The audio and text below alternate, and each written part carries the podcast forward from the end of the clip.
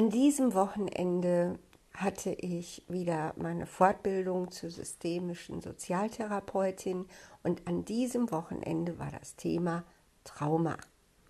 Der Umgang mit traumatisierten Patienten.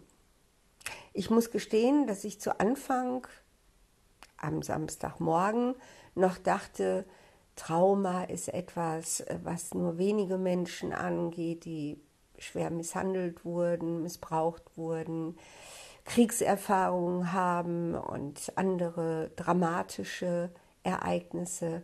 Nun ist es Sonntagabend und ich weiß, dass das gar nicht so ist.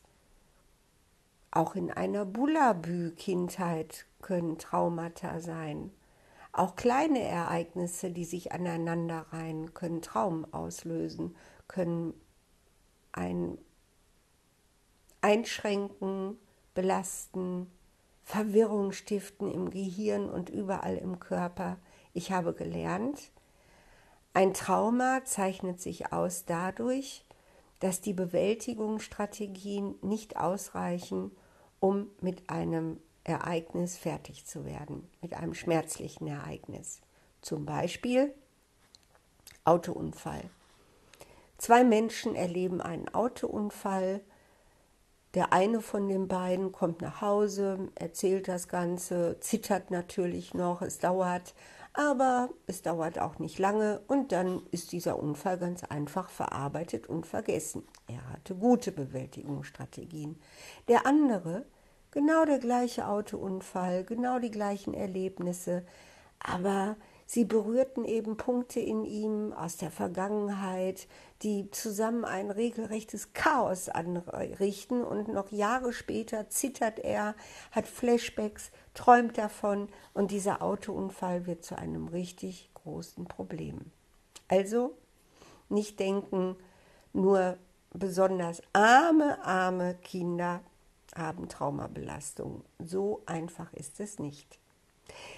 Ja, ich habe viel gelernt, ich habe viel nachgedacht und ich habe ein Märchen geschrieben. Und dieses Märchen, das ich heute Morgen beim Frühstück dazu geschrieben habe, zu dem, was ich gelernt habe über Trauma, das lese ich euch jetzt vor. Trauma, ein Märchen. Kevin und Max lebten in sehr unterschiedlichen Welten. Während Kevin von Zeugen an lernen musste, mit einer feindlichen Umgebung klarzukommen, um zu überleben, war Max ein Mensch, dem Geborgenheit und Bedürfniserfüllung von Anfang an geschenkt wurden, aus Liebe. Kevin wusste schon als Säugling, was es heißt, panisch um Hilfe zu schreien, ohne dass jemand kommt. Er kannte Einsamkeit, Ohnmacht, Schmerz und die Willkür einer Welt, die ihn jederzeit zwischen zwei Fingern zermalmen konnte, wenn es ihr gefiel. Er wuchs heran in diesen Erfahrungen, die sich in jeder Zelle ablagerten wie winzig beschriftete Gräber.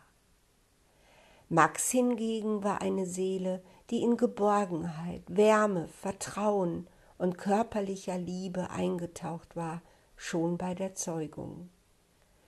Mit der Erfahrung, richtig und wichtig zu sein, lebte er wie einst Siddhartha nahezu im Paradies. War er traurig, wurde er getröstet, war er bedroht, wurde er beschützt, war er neugierig, konnte er forschen und lernen, wie es ihm beliebte.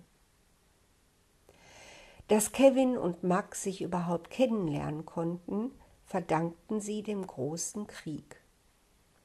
Als junge Männer waren sie eingezogen worden, sie lagen im selben Schützengraben. Ist man Todesangst, Mord und Grausamkeit so ausgeliefert wie im Schützengraben, zählen Status und Herkunft nicht mehr. Kevin und Max wurden Freunde. Kevin hatte gelernt, wie man überlebt. Und Max konnte Herzen zum Leuchten bringen mit seinem unschuldigen Wesen. Irgendwann war der Krieg zu Ende und sie kehrten heim. Max im Rollstuhl und Kevin als Säufer und Tagelöhner.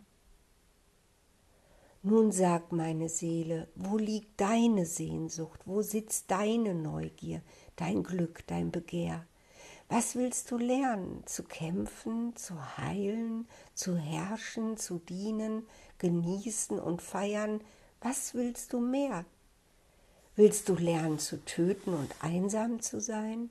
Willst du lernen zu glauben und im Wunschland zu sein? Alles ist richtig, alles ist gut. Du bist hier, liebe Seele. Ich wünsche dir Mut.